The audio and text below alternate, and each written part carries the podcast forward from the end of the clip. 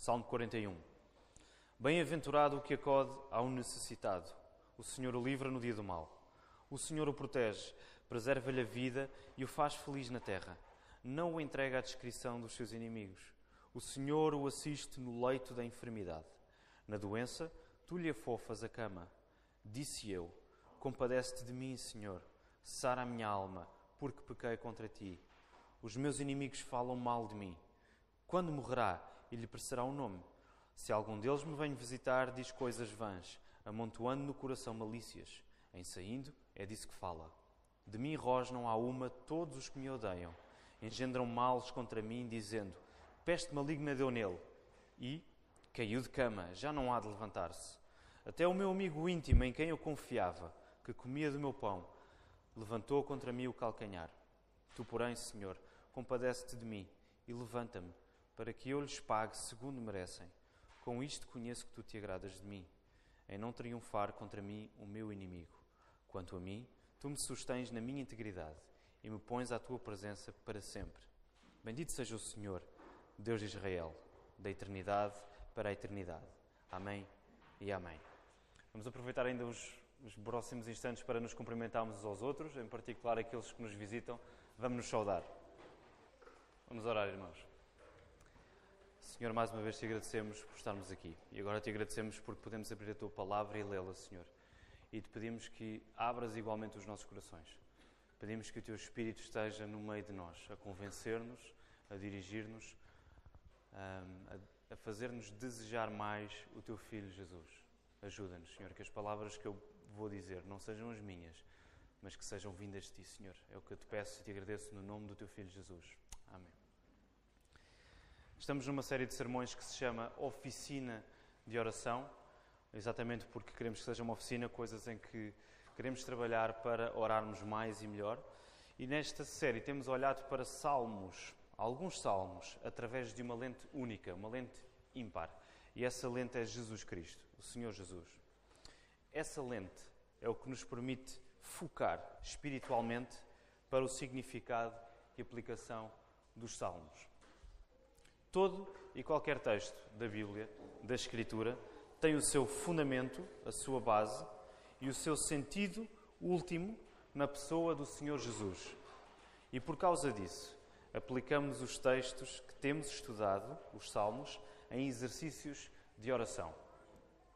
Acreditamos que o relacionamento que nós temos com Deus Pai é feito no poder do Espírito Santo através de Jesus Cristo.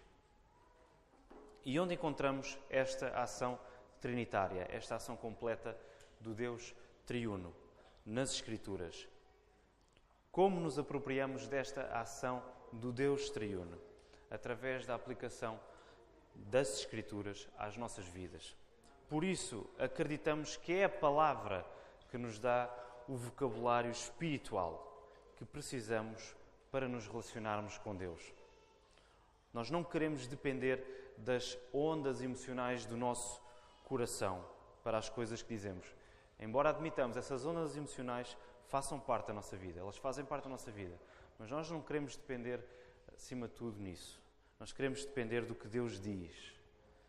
E tem de ser a palavra a guiar o nosso coração.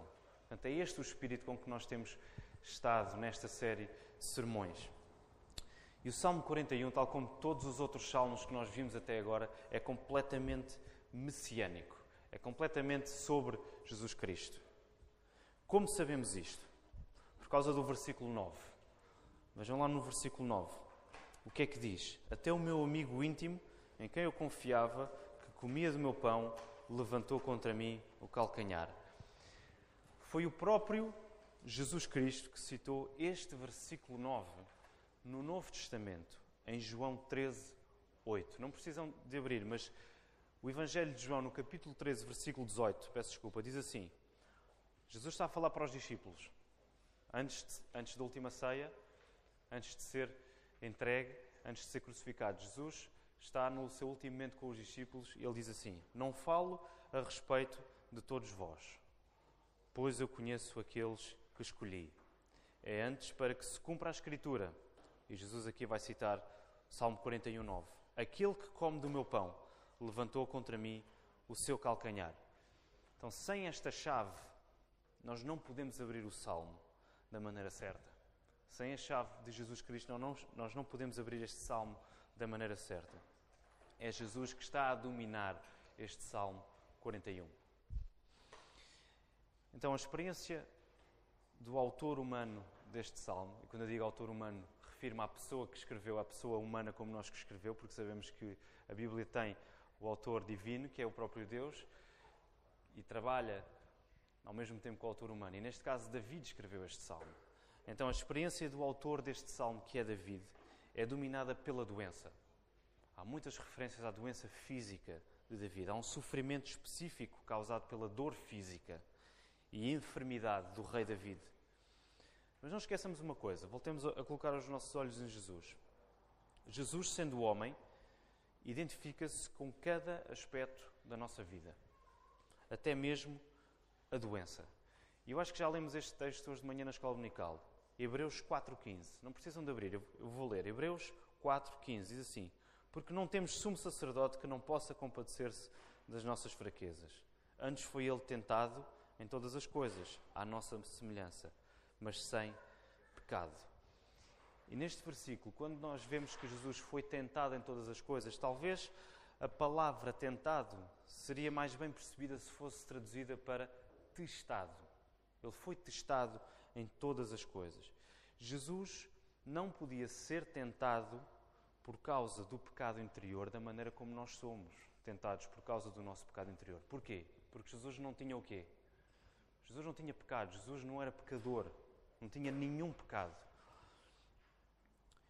Mas à parte disso, Jesus foi testado em todas as coisas como nós. Ele também foi testado em sofrimento físico, em dor, em doença. E por isso, Jesus identifica-se com nós perfeitamente. Então, no versículo 1, observamos que a palavra que aparece aí, bem-aventurado que acode ao necessitado. A palavra necessitada aqui aparece no singular, apenas uma pessoa. Então, não temos aqui a ideia de uma generalidade, de, de, um grupo de pessoas necessitadas em vista. Não é um grupo de pessoas que está aqui em vista, é apenas uma pessoa. Bem-aventurado aquele que acode ao necessitado, apenas uma pessoa. E esta pessoa é o Filho de Deus. É Jesus, que aparece aqui como aquele que é necessitado, como aquele que é fraco, como aquele que é doente. Logo, a bem-aventurança que, é, o versículo está a dar, aplicada no versículo 1, é para quem considera Cristo, para quem olha para o Filho de Deus. Este homem aflito e necessitado. E recordamos ainda a Escritura, que fala acerca de Jesus, ainda no Antigo Testamento, profeticamente sobre Jesus. Isaías 53, no versículo 3, diz assim: Era desprezado, refere-se a Cristo, era desprezado e o mais rejeitado entre os homens, homem de dores e que sabe o que é padecer. E como um de nós, e como um de quem os homens escondem o rosto, era desprezado e dele não fizemos caso. Portanto, o Salmo fala da experiência pessoal de David, mas acima de tudo, é Cristo que está a dizer estas coisas. É Cristo o necessitado, é Cristo o rejeitado, é Cristo aquele que sofre mas então podemos perguntar: como é que nós podemos identificar Jesus como a figura central deste salmo, se no versículo 4, e vejam lá o versículo 4, o que é que diz o versículo 4? Diz assim: Disse eu, compadece-te de mim, Senhor, sara a minha alma, por, porque pequei contra ti. Como é que nós podemos identificar Jesus como a figura central deste salmo, se neste versículo 4 nós lemos o autor dizer que pecou contra Deus. Jesus, nós podemos identificar Jesus pelo seguinte motivo: Jesus identifica-se tanto com o seu povo, tanto com aqueles que são seus, ao ponto de ele confessar os pecados do povo como sendo os seus próprios pecados. Jesus compreende o sentimento das nossas enfermidades. Jesus compreende o sentimento das nossas dores de um modo tão profundo que ele considera os nossos pecados como sendo os seus próprios pecados e confessa-os como tais. Parece chocante, mas é isto que está a acontecer. Foi isso que Jesus fez na cruz quando suportou os nossos pecados. Foi isso que aconteceu. É como se os nossos pecados fossem agora os pecados do próprio Jesus. E isto, apesar de Jesus nunca ter pecado. Jesus não pecou, ele não teve em nenhum momento qualquer pecado, mas ainda assim, a palavra está-nos a dizer, este versículo, Sara a minha alma porque pequei contra ti. A identificação de Jesus connosco é tão grande que ele vai ao ponto de considerar os nossos pecados como os dele. No momento em que ele está na cruz a absorver a culpa, a absorver a ira de Deus, os nossos pecados são considerados como se pertencessem ao próprio Senhor Jesus. Quão impressionante é esta afirmação, irmãos. E no Novo Testamento lemos, em 2 Coríntios 5,21, aquele que não conheceu pecado, Jesus, ele o fez pecado por nós. Deus o fez pecado por nós, para que nele fôssemos feitos justiça de Deus. Aquele que não conheceu pecado, ele o fez pecado por nós. É impressionante. É isto que está a acontecer aqui no versículo 4. Este salmo é todo acerca de Cristo. E nos versículos 5 a 8, nós lemos o que os inimigos do salmista, e neste caso aplicamos diretamente a Jesus, portanto, o que os inimigos de Jesus diziam a seu respeito. E vemos várias coisas que eles dizem. Quando morrerá, e lhe parecerá o nome. Eles estavam à espera que Jesus morresse, que Jesus caísse. Se algum deles me vem visitar, diz coisas vãs, amontoando no coração malícias. Em si ainda é disso que fala. Rosnam contra mim os que me odeiam. Engendram males contra mim e dizem: Peste maligna deu nele. Caiu de cama, já não vai levantar-se. E neste grupo de inimigos estava incluído o amigo íntimo de Jesus, alguém íntimo de Jesus, aquele que é referido no versículo 9, o primeiro versículo que vimos. Aquele de quem se diz: Até o meu amigo íntimo é que eu confiava, que comia do meu pão, levantou contra mim o calcanhar. Sabemos que esta pessoa em quem Jesus confiava e, em, e a quem Jesus considerava como amigo íntimo é Judas Iscariotes, como lemos em João 13, 18. Aquele que o traiu. Aquele sobre quem Jesus disse: Eu não me refiro a todos vós, para que se cumpra a Escritura, mas eu sei, eu sei quem é aquele que come do meu pão e me vai trair. E, e, e, levanta o calcanhar contra mim, que é como diz a expressão. Sabemos isso porque o verso foi aplicado diretamente por Jesus em João. E no final do Salmo, nos versículos 10, 11 e 12, lemos uma oração do salmista pedindo misericórdia e justiça. Diz assim no versículo 10 até 12: Tu, porém, Senhor, compadece-te de mim e levanta-me, porque eu lhes pague, para que eu lhes pague segundo merecem. Com isto conheço que tu te agradas de mim, a não triunfar contra mim o meu inimigo. Quanto a mim, tu me sustens na minha integridade e me pões à tua presença para sempre. O rei David, o autor humano deste salmo, pede a Deus que o livre da sua condição, da sua doença, da sua aflição, para que ele possa agora retribuir justamente àqueles que maquinam o mal contra a sua vida. Este desejo de David em fazer justiça também nos mostra a fidelidade de Deus em preservar o seu povo em preservar o povo de Israel e a terra onde o povo habita. É isso que diz o versículo 2. O Senhor o protege, preserva-lhe a vida e o faz feliz na terra. Este desejo de justiça da parte de Davi também mostra a fidelidade de Deus em preservar o seu povo e a terra onde o povo habitava. E isso fazia parte da aliança que Deus tinha estabelecido com o povo. O povo iria ser preservado por Deus, iria possuir a terra se o povo se mantivesse fiel a Deus. E David queria ser fiel a essa promessa. Por isso ele fala neste desejo de justiça. David quer ser fiel a essa aliança de Deus. Por outro lado, nos mesmos versículos, ao percebermos este desejo até de vingança nas palavras de David, é necessário entendermos que não é da vontade do salmista executar vingança pelas suas próprias mãos. David tem a consciência disso. Pois David sabia muito bem que a vingança pertencia ao Senhor. David conhecia a Escritura, ele sabia que a vingança pertencia ao Senhor. É o que diz Deuteronômio 32, versículo 35. Quando Moisés está a escrever, ele diz: Minha é a vingança. A vingança pertence ao Senhor. David sabia isto. Portanto, David não queria fazer vingança pelas suas próprias mãos. Então, como é que nós entendemos o sentido completo aqui? Só através de Cristo, de Jesus. Porque Jesus é Ele próprio a justiça. Jesus é Ele próprio quem executará o juízo. E esta oração foi respondida na ressurreição de Jesus dos mortos. O autor está, está a pedir: levanta-me para que eu lhes pague segundo merecem. Jesus foi levantado, foi ressuscitado. Com isto conheço tu te agradas de mim, em não triunfar contra mim o meu inimigo. Não foi a morte que triunfou contra Jesus, foi Jesus que triunfou contra a morte.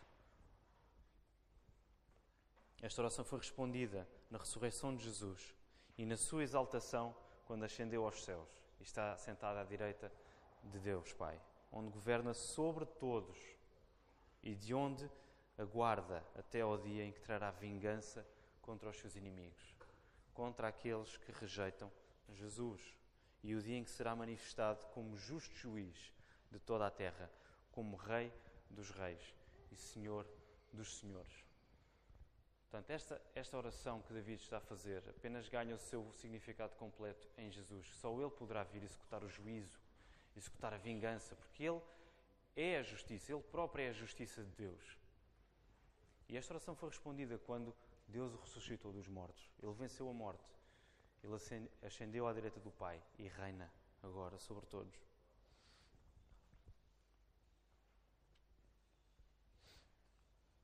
E no final, o versículo acaba em louvor declarado a Deus. Bendito, versículo 13: Bendito seja o Senhor, Deus de Israel, da eternidade para a eternidade. Amém e amém.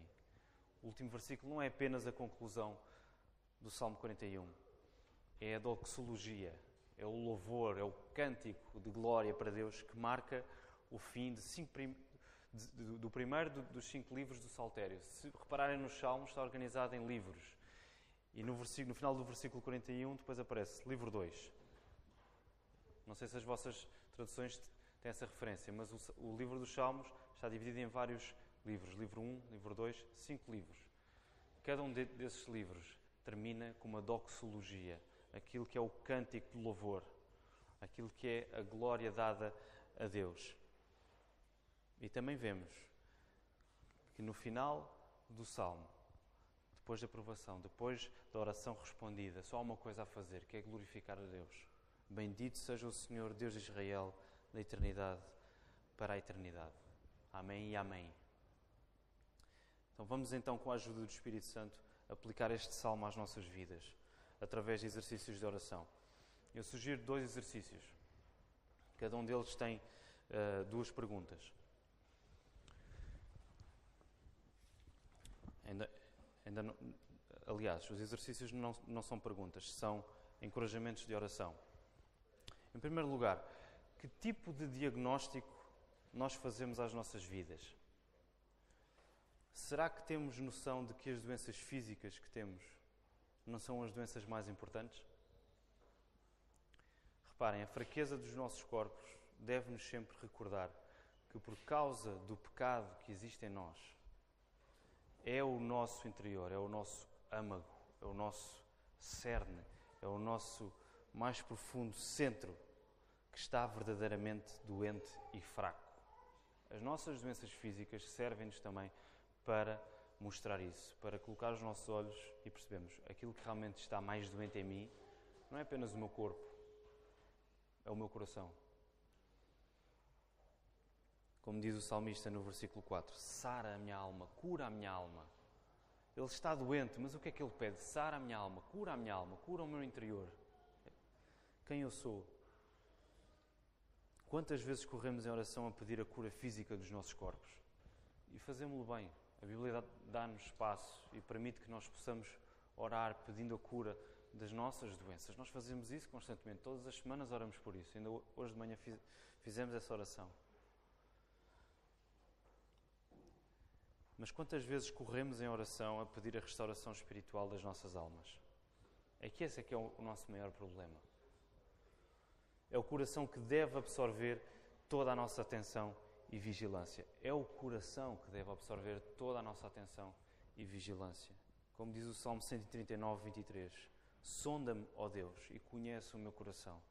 Prova-me e conhece os meus pensamentos.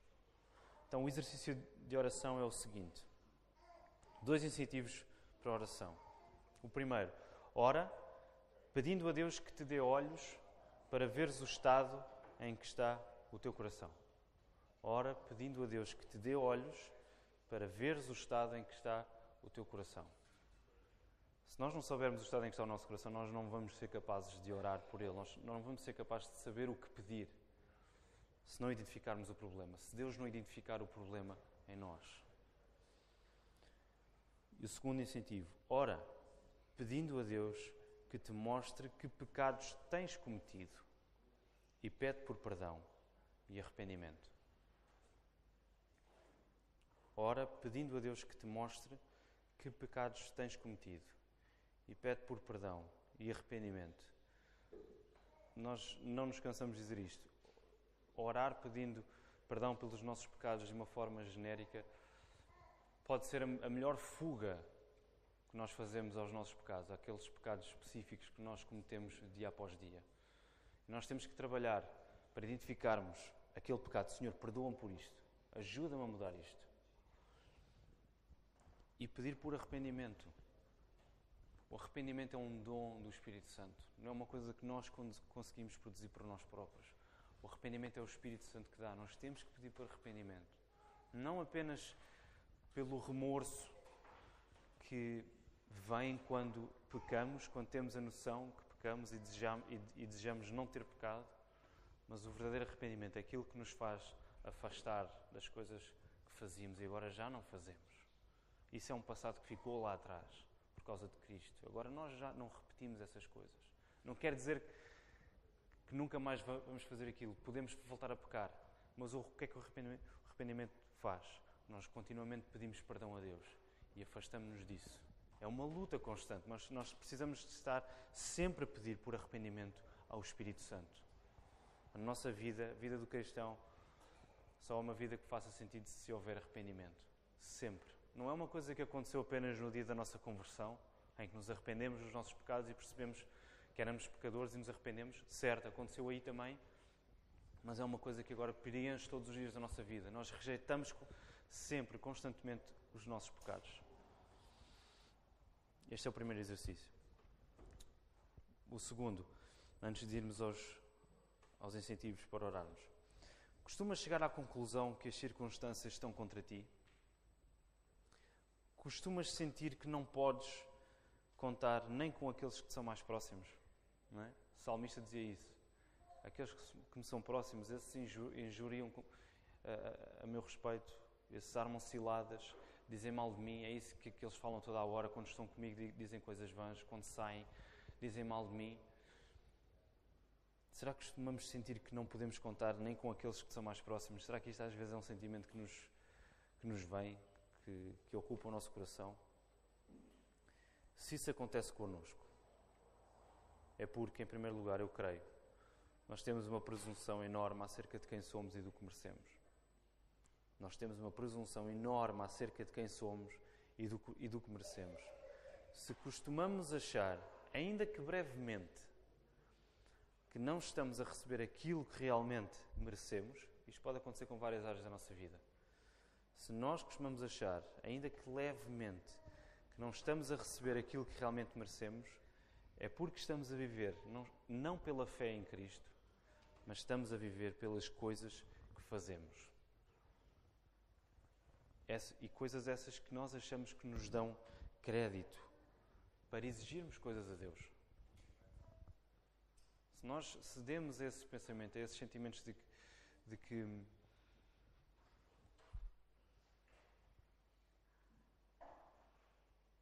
aqueles que nos são mais próximos não nos dão atenção, que nós não recebemos a atenção que merecemos, é porque nós, de facto, temos uma presunção acerca daquilo que achamos que merecemos. Nós, nós assim estamos a viver, nós estamos a viver pela fé, nós estamos a viver pelas, pelas obras, pelas coisas que fazemos e que nós achamos que nos dão crédito e que nos colocam numa posição de agora sim eu posso pedir coisas para mim. e se todas as outras pessoas não me derem aquilo que eu de facto acho que mereço, então os outros estão errados e eu sou um coitadinho.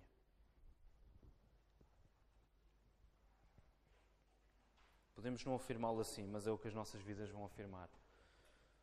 E em segundo lugar, isto acontece porque pensamos muito pouco em Cristo. Pensamos muito pouco em Cristo. É a conclusão a que eu próprio tenho chegado na minha vida. Quanto mais olho para mim e para o que eu acho que devo receber, menos vou olhar para Cristo e para aquilo que eu já recebi dele sem merecer. Quanto mais eu olho para mim e para o que eu acho que devo receber, menos eu vou olhar para Cristo e para aquilo que eu já recebi dele sem merecer. Menos eu vou me recordar disso. Isso é uma desonra enorme ao nome de Cristo. Se os nossos pensamentos estiverem mais tempo naquilo que a palavra nos diz sobre o que Cristo fez, e neste salmo já tivemos uma amostra considerável de como, amando os seus amigos como nós nunca haveremos de amar, Jesus foi traído, foi injuriado, foi maltratado, foi morto, ao ponto de sofrer de um modo que nós nunca iremos compreender ou sofrer. Nós vimos isto neste salmo. Se os nossos pensamentos estiverem mais tempo nisto que a palavra nos diz acerca do que Cristo fez, menos tempo vamos passar a olhar e pensar sobre as injustiças pairam sobre as nossas vidas. Menos tempo vamos ter para passar a olhar sobre as injustiças que nós achamos que estão nas nossas vidas porque a maior oferta de todas já a recebemos pela graça, sem merecermos. Se nós olharmos cada vez mais para a palavra, para aquilo que Cristo fez, nós não vamos dar muita atenção às coisas que nós achamos que são injustiças na nossa vida. Elas podem existir, mas não é isso que vai ter mais importância na nossa vida. É aquilo que Cristo nos deu sem nós merecermos. É isso que vai ter importância. É nós declararmos sempre: Eu não mereço nada disto. E Cristo deu-me tudo.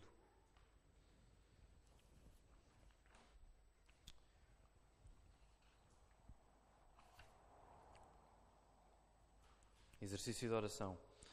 Ora, pedindo a Deus que desvie os teus olhos de ti mesmo. No primeiro, pedimos a Deus que nos desse olhos para, para olharmos para nós, não foi? E ver o estado em que está o nosso coração. Esse é um bom olhar para dentro, é um bom olhar para nós, é esse olhar crítico que nós devemos ter, esse olhar espiritual. Mas agora oramos pedindo a Deus que desvie os nossos olhos de nós mesmos. Ora, pedindo a Deus que te ajude a olhar mais para Cristo, até que não consigas olhar para mais nada. Até que não consigamos olhar para mais nada. Ora, pedindo a Deus que te ajude a olhar mais para Cristo, até que não consigas olhar para mais nada. Sabem que a nossa fé não é apenas uma fé intelectual. Aqueles que têm frequentado o aconselhamento familiar, temos falado muito sobre isto.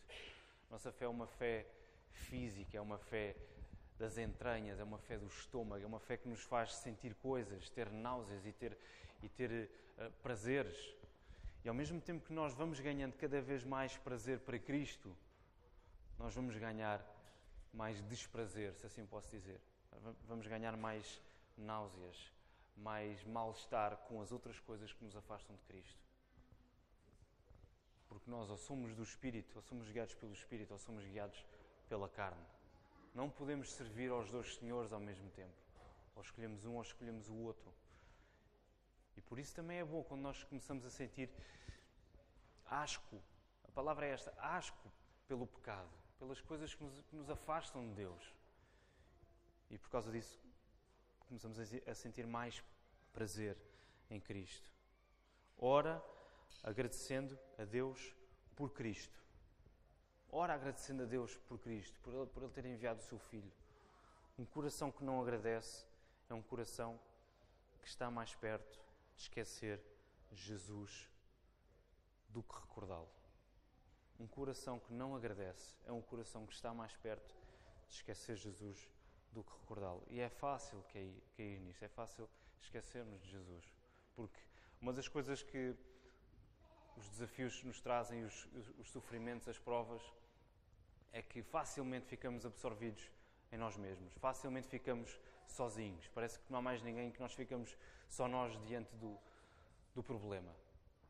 E esta semana Estava a falar com uma pessoa que está uh, a atravessar um período desafiante na, na sua vida e a certa altura eu dizia-lhe, olha, aquilo que estás a passar agora, o sofrimento que estás a passar por agora, ele não acontece sem um motivo, sem um propósito. Aquilo que acabámos de ler ainda há pouco em Romanos 8, 28, todas as coisas cooperam para o bem daqueles que amam a Deus.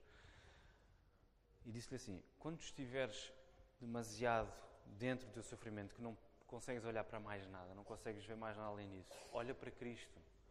Porque uma das coisas que o sofrimento de Cristo nos mostra é que quando Cristo sofre, nós olhamos para o sofrimento de Cristo, que nós nunca havemos de experimentar.